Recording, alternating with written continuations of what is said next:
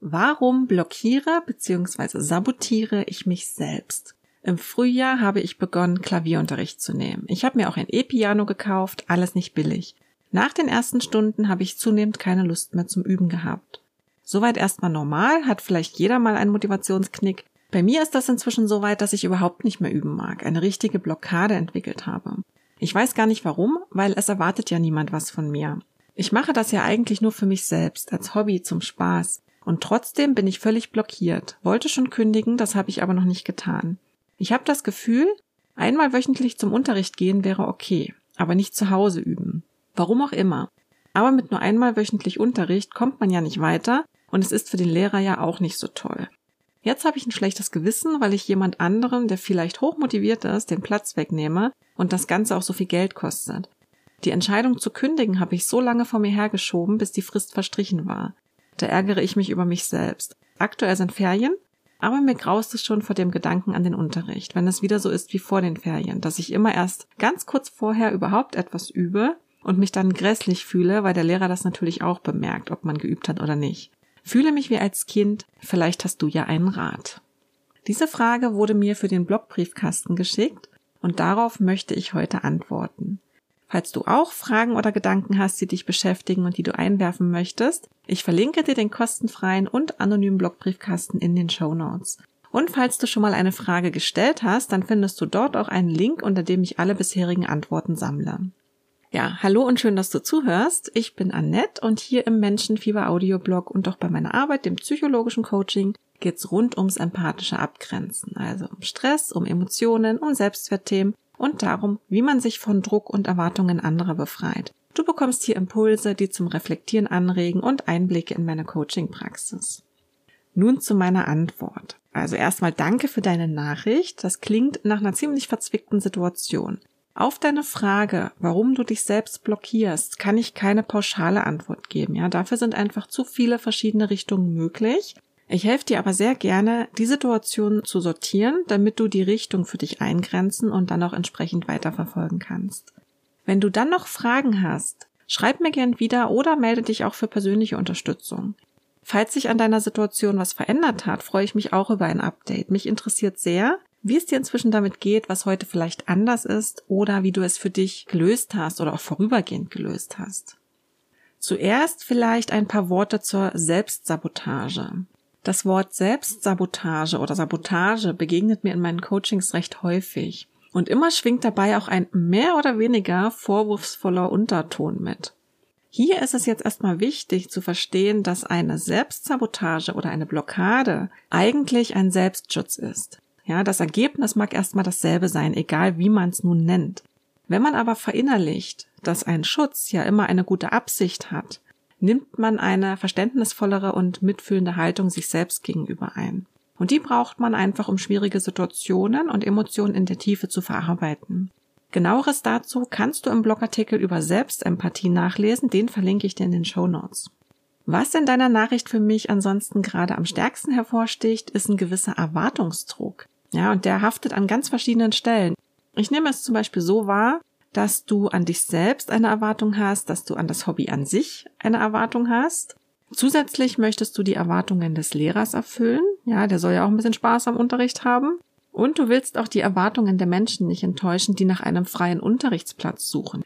Das wäre also direkt ein erster Punkt, den du für dich mal prüfen könntest, um der Ursache deiner Blockade auf die Spur zu kommen. Also, wer erwartet was genau von wem? Welche Erwartungen kennst du sicher und welche vermutest du nur? Und es geht hier noch gar nicht darum, welche Erwartung vielleicht gerechtfertigt ist und welche nicht, ja, sondern ähm, sammle sie einfach nur, um sie dir bewusst zu machen. Nicht bewerten, nicht urteilen, das kannst du später immer noch. Im Laufe der Episode werde ich diesen Punkt, ja, diesen Erwartungspunkt immer mal wieder aufgreifen, ja, vielleicht etwas vertiefen und verzweigen. Manche meiner Impulse treffen vielleicht ins Schwarze, andere gehen völlig an dir vorbei, das ist in Ordnung. Schau dort genauer hin, wo du hängen bleibst. Welcher Impuls, welche Frage spricht dich an? Wo zieht es dich hin? Was lehnst du stark ab? Neugier und stärkere emotionale Reaktion, egal in welche Richtung sie gehen, sind immer gute Marker für die Dinge, die uns persönlich betreffen. Da lohnt es sich, sie zumindest irgendwie im Blick zu behalten. Und da du nur selbst diese Fragen für dich beantworten kannst, kann dir das auch niemand abnehmen. Andere Menschen können immer nur Impulse anbieten, sie können inspirieren, sie können spiegeln. Das ist sehr wertvoll und oft notwendig. Der letzte Schritt, die Prüfung, ist aber immer die eigene Aufgabe. Nimm dir dafür Zeit, hab Geduld. Die meisten Antworten kommen nicht durch intensives Nachdenken. Sie kommen dann, wenn man, nachdem man die Frage gestellt hat, auch wieder locker lässt. Dennoch kannst du natürlich Hilfsmittel nutzen, wie zum Beispiel das Freewriting oder auch die psychologische Tarotarbeit oder irgendetwas anderes, das dir entspricht. Was Freewriting ist oder auch was die psychologische Tarotarbeit ist, verlinke ich dir in den Show Notes. Was möglicherweise in den Erwartungsdruck mit reinspielt, ist, dass der Reiz des Neuen verflogen ist. Wir wollen manchmal unbedingt etwas haben, können oder anfangen und sind wir dann am Ziel bzw. haben wir den entsprechenden Schritt getan, verschwindet fast schlagartig die Faszination, die uns vorher angetrieben hat.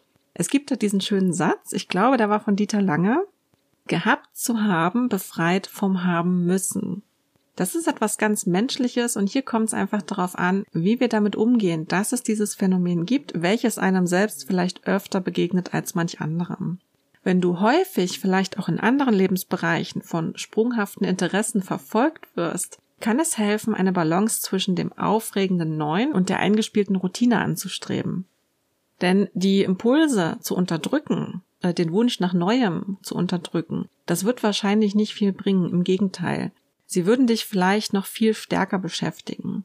Und manche Menschen brauchen auch eine gewisse Sprunghaftigkeit, um geistig nicht zu verkümmern. Ja, also was den einen überfordert, gibt dem anderen Energie. Da ist jedes Gehirn so ein bisschen anders aufgebaut. Vorausgesetzt natürlich, sie bewerten dann diese Sprunghaftigkeit nicht als etwas Schlechtes. Ja, dann ist es natürlich wieder Stress und Überforderung.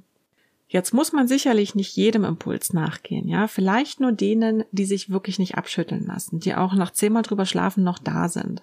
Am Ende ist es aber immer deine ganz persönliche Entscheidung, wie du dein Leben gestaltest. Und wenn du jetzt wirklich gar keine Freude mehr daran hast, Klavier spielen zu lernen, kannst du zum Beispiel dein E-Piano auch wieder verkaufen. Wenn du Angst hast, dass du es dann doch wieder angehen willst, sobald du es verkauft hast, dann besorgst du dir ein neues. Und vielleicht kann man auch mit dem Unterrichtsplatz ähnlich verfahren und es kann ein Nachrücker gefunden werden. Die Dinge dürfen in Bewegung bleiben, ja, egal auf welche Art und Weise. Und grundsätzlich kannst du dich umentscheiden, so oft du möchtest. Du hast erstmal genauso ein Anrecht auf diesen Unterrichtsplatz wie jeder andere Mensch auch. Und damit kommen wir zum nächsten Punkt. Welche Lebensregeln könnten hinter deiner Blockade stecken? Wer sagt zum Beispiel, dass du Dinge, die du hobbymäßig anfängst, auch zu Ende machen musst? Wer sagt, dass immer alles Freude machen muss? Ja, wer sagt, dass du dir den Klavierunterricht zum Beispiel durch Leistung verdienen musst oder dass du beweisen musst, diesen Platz auch weiterhin zu verdienen oder ja, dass man sich nicht immer wieder umentscheiden darf. Eine andere Lebensregel, an der du dich möglicherweise unbewusst orientierst, bezieht sich vielleicht auf die Geduld, zeigen sich vielleicht nicht schnell genug Fortschritte. Entwicklung verläuft immer in Schüben und da kann man schon mal verzweifeln, gerade dann, wenn man allein üben soll. Eine Lebensregel könnte hier zum Beispiel sein, der Unterricht muss etwas bringen oder der Unterricht muss schnell etwas bringen. Vielleicht fallen dir auch noch andere Glaubenssätze und Lebensregeln ein, die hier mitwirken. Spüre mal hin, wann und wo nimmst du ein Gefühl der Verpflichtung wahr? Und dann frag dich weiter, welche Art Verpflichtung ist das genau? Und was befürchtest du, was passiert, wenn du die nicht einhalten kannst? Dahinter stecken die Lebensregeln, die Grundannahmen, Glaubenssätze, wie auch immer du es nennen möchtest. Nicht jede Lebensregel ist hinderlich, ja, das ist auch wichtig. Auch dann nicht, wenn sie uns zu etwas verpflichtet. Aber nur, wenn man sich seiner Lebensregeln bewusst ist, kann man auch bewusst entscheiden, welcher man folgen möchte und welche einem vielleicht nicht mehr so gut tut. Vielleicht hilft es dir auch, eine Antwort auf deine Frage zu finden, wenn du dich an deine Klavieranfänge zurückerinnerst. Was hat dich damals motiviert, damit zu starten? Die Antwort auf diese Frage kann natürlich sein, dass du einfach nur Lust darauf hattest. Dann kannst du das auch ruhig so stehen lassen. Ja, man muss nicht alles zu Tode reflektieren. Es gibt vielleicht auch einfach keinen tieferen Grund. Du hattest Lust drauf, du warst neugierig, wolltest vielleicht auch einfach mal eine neue Herausforderung. Das ist Grund genug. Ja, da kannst du einen Punkt hintersetzen. Vielleicht hast du dir von dem Klavierunterricht aber auch noch etwas anderes erhofft. Das kann zum Beispiel eine regelmäßige Aufgabe sein, die dich erfüllt. Dann geht das über den reinen Spaß ein bisschen hinaus und man hat oft auch eine höhere Erwartung an sich selbst. Gerade bei eher verkopften und praktisch veranlagten Menschen, zu denen ich mich übrigens auch zähle, macht sich manchmal der Wunsch nach etwas anderem breit, ja, also irgendwas, das über das Pragmatische hinausgeht, aber mitunter einfach schwer zu greifen ist, ja, irgendetwas Erfüllendes. Vielleicht hattest du aber auch einfach nur Lust auf regelmäßige soziale Kontakte, neue Kontakte, ja, die mit dem Unterricht ja verbunden sind. Du solltest also herausfinden, welche Erwartungen eventuell an den Klavierunterricht gebunden waren und vielleicht auch noch gebunden sind. Manchmal wünscht man sich ja auch bestimmte Eigenschaften und Fähigkeiten für sich selbst, die man an irgendwelchen anderen Menschen bewundert, und ohne dass man sich dann dessen bewusst ist, ahmt man diese nach. Auch das ist ganz und gar menschlich. Und es hat einen Grund, warum wir oft nicht sofort hinter unsere Wünsche schauen und uns stattdessen lieber an oberflächlichen Lösungen orientieren, ja, was eben dann wie ein Nachahmen ist. Denn ähm, das Hinschauen und Erkennen setzt Emotionen frei und mit denen müssen wir dann auch umgehen. Und das wollen wir nicht immer oder wir denken, wir können es nicht. Auch dadurch können Blockaden entstehen, ja, durch diesen vermeintlichen Selbstschutz oder durch diesen gut gemeinten Selbstschutz. Auch hilfreich zu wissen ist, ob es ein wiederkehrendes Muster gibt. Ja, also du kannst dich fragen, woher kennst du diesen Motivationseinbruch? Geht es dir auch mit anderen Dingen so? Wie war das in der Vergangenheit? Das, was du beschreibst, kann ein erlerntes Stressmuster sein. Und hier sind wir wieder bei den Lebensregeln, die wir irgendwann mal auferlegt bekommen oder übernommen haben. Diese meist unbewussten Lebensregeln sollen uns vor negativen Konsequenzen schützen. Eine solche Konsequenz kann aber auch die Folge einer Zielerreichung sein. Dann wäre die Frage, wovor schützt es dich, Dinge nicht zu Ende zu bringen? Welchen Vorteil hast du davon? Das ist oft eine schwierige Frage, weil sie erstmal unlogisch erscheint. Aber mal angenommen, es gibt irgendwelche Vorteile. Wie könnten die aussehen?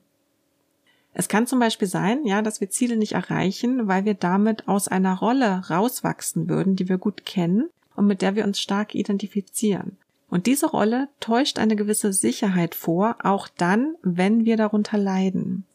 Um eine solche Rolle zu identifizieren, kann es helfen, sich von der aktuellen Situation ein bisschen zu lösen und in die Vergangenheit zu schauen. Wenn es Parallelen zu anderen Situationen gibt, wie genau ist das gewesen? Was war in allen Momenten zum Beispiel immer gleich? Was war anders? Wann wurde Verpflichtung und Druck gespürt? Wann das Gefühl der Erleichterung? Welche Schlüsse kannst du dann daraus für deine aktuelle Situation ziehen? Du schreibst auch, du fühlst dich wie als Kind, also schau auch ruhig bis in deine Kindheit zurück. Wenn es ein Muster gibt, dann kann es ja auch Teil deiner angeborenen Persönlichkeit sein. Ein Teil, der einfach zu dir gehört, der aber gesellschaftlich nicht gern gesehen ist und daher auch verändert werden möchte. Ähm, hier kannst du dich fragen, wie zum Beispiel Bezugspersonen auf deine gezeigten Verhaltensweisen reagiert haben. Ja, Eltern, Lehrer, Geschwister, wer auch immer da eine Rolle spielte in deiner Kindheit. Und auf diese Art entstehen ja dann auch die stressenden Lebensregeln, deren Auswirkungen sich oft erst im Erwachsenenalter zeigen. Es kann also sein, dass eine gewisse, ich nenne es jetzt mal Sprunghaftigkeit, ganz natürlich für dich ist, dass du aber darunter leidest, weil du sie entsprechend der erlernten Lebensregeln als negativ bewertest und loswerden möchtest. Ebenso kann es aber, wie gesagt, auch sein, dass der starke Motivationseinbruch, die Blockade, Teil eines erlernten Stressmusters ist und eben kein Teil deiner angeborenen Persönlichkeit. Es kann auch beides sein, ja, wobei hier aber eine Seite sehr wahrscheinlich überwiegen wird. Das heißt, die Frage für dich wäre jetzt, welche dieser beiden Punkte trifft am ehesten auf dich zu? Du musst das gar nicht zu 100 Prozent wissen oder irgendwie begründen können. Ja, das ist manchmal ganz schön Arbeit, hier wirklich dahinter zu steigen. Aber vielleicht hast du ein erstes Gefühl dazu. Und dann kannst du dich in diese Richtung orientieren und einfach mal schauen, wie weit du damit kommst. Immer eins nach dem anderen.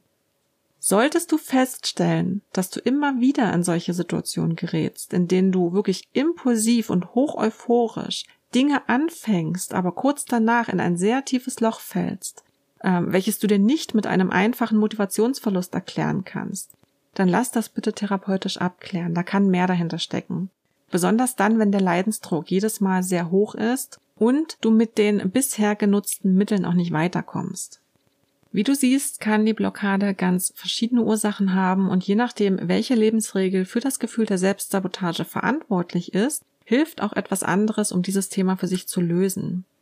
Als erste schnelle Lösung könntest du zum Beispiel auch ähm, das Gespräch mit dem Lehrer suchen, um gegenseitige Erwartungen zu klären.